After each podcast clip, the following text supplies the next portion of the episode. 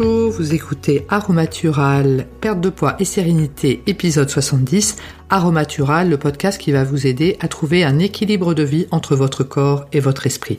Bienvenue à vous, je m'appelle Véronique Denis et aujourd'hui le titre de l'épisode est Perte de poids, comment l'action éloigne la frustration. En fait, quand on décide effectivement de, de perdre du poids, on ne sait pas toujours euh, par quel bout finalement prendre euh, le problème et souvent, souvent, on va euh, essayer de faire davantage la même chose. Alors, qu'est-ce que j'entends par faire davantage la même chose? Par exemple, on est quelqu'un de bon vivant et socialement on a beaucoup de, sorties le week-end, où on reçoit énormément chez soi, etc. Et on sait que le week-end au niveau des kilos nous a été fatal. Donc, régulièrement, tous les lundis, on va effectivement décider de se mettre au régime et de perdre du poids du lundi au vendredi et le vendredi soir, rebelote, ça va être le gros lâchage complet, euh, soit en allant au restaurant ou en recevant nos amis. Alors, ça, effectivement, c'est ce qui s'appelle faire davantage la même chose et on est tous pareils. C'est-à-dire qu'à un moment ou à un autre dans notre vie, on a tous essayé, essayé de faire ça, sauf qu'effectivement, ça ne fonctionne pas parce que ça s'appelle faire davantage la même chose. Donc l'action, ça n'est pas ça. L'action, en fait, ça signifie le changement. Alors, donc, que peut-on changer par rapport à ce que nous mangeons et effectivement changer notre équilibre alimentaire? Tout d'abord, on peut changer euh, les quantités de ce que nous mangeons. C'est-à-dire qu'en fait, on peut constater au regard de ce que l'on consomme qu'effectivement, on mange de trop grosses quantités de tout euh, tout le temps. Donc ça, effectivement, c'est en termes de volume. Et on peut décider à ce moment-là, de, à partir d'un moment X qui nous paraît euh, acceptable, de diminuer ce volume de nourriture que l'on mange trop tout le temps, diminuer dans un volume qui est acceptable pour notre cerveau, parce qu'effectivement, on va diminuer tout le temps euh, pour toute la vie. Donc il faut vraiment que ce changement soit léger, c'est-à-dire que cette diminution soit légère pour que le cerveau dise oui. Hein, qu'il n'y ait pas de résistance et qu'à un moment, au bout de quelques semaines, le cerveau n'en puisse plus et à ce moment-là, on revient à nos anciennes habitudes et euh, on remange autant qu'avant, voire plus. Donc ça, c'est en termes de quantité.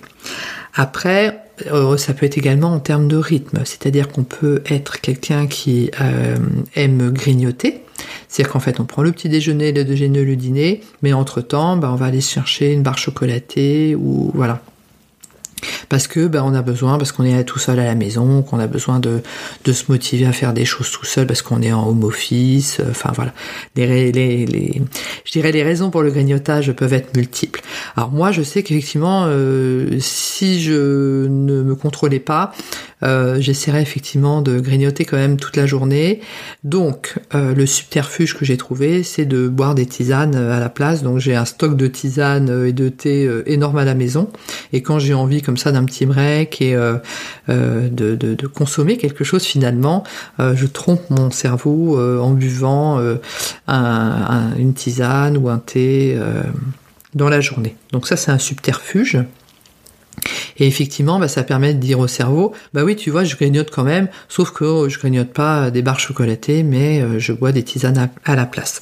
Donc ça, c'est un, changement. C'est-à-dire qu'en fait, si vous avez toujours grignoté et que vous remplacez ça par des calories, euh, par pas de calories finalement, hein, puisque dans la tisane, il n'y a pas de calories, bien effectivement, euh, cet effort-là va se voir dans la balance.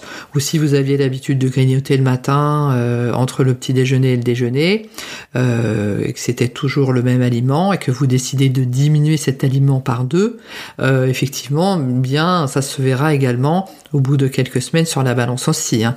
Toute diminution grignotage, euh, sans aller jusqu'à la suppression complète, se verra de toute façon sur la balance. C'est-à-dire que les efforts à long terme payent. Ça, c'est une évidence.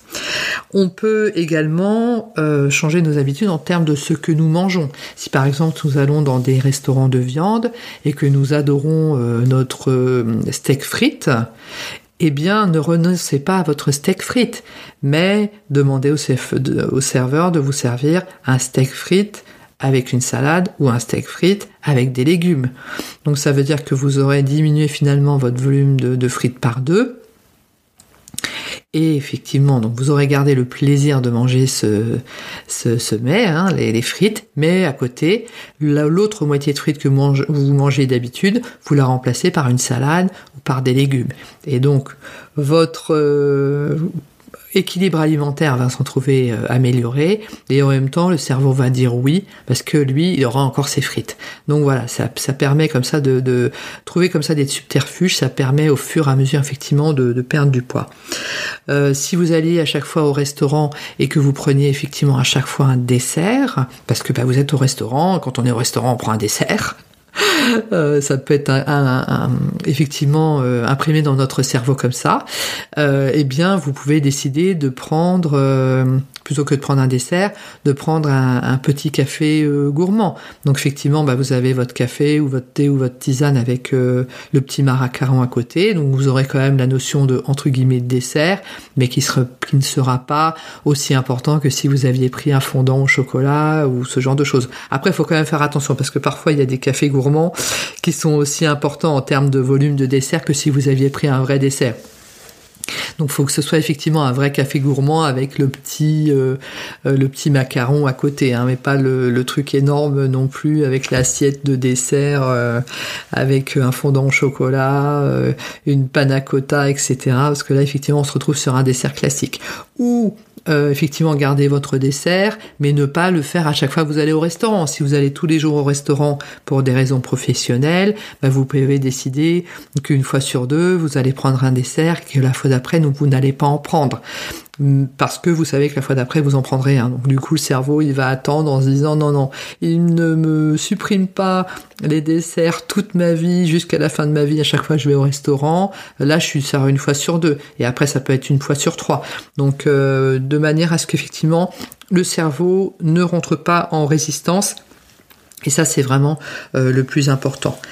Donc il faut que cela reste acceptable pour euh, arriver à enclencher finalement des habitudes à long terme, ne pas être en résistance comme ça au bout de pendant plusieurs semaines et après craquer et reprendre nos anciennes habitudes, voire pire.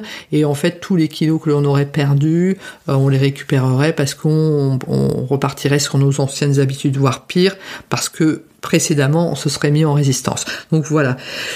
Il faut être heureux, voilà, soyez heureux dans euh, les décisions que vous prenez par rapport à vos actions dans les changements de rééquilibrage alimentaire. Donc voilà, soyez heureuse et heureux dans vos changements. C'est vraiment euh, le, le but et le principe de ce podcast. Donc il est à présent terminé, je vous remercie de votre attention et je vous dis à très bientôt.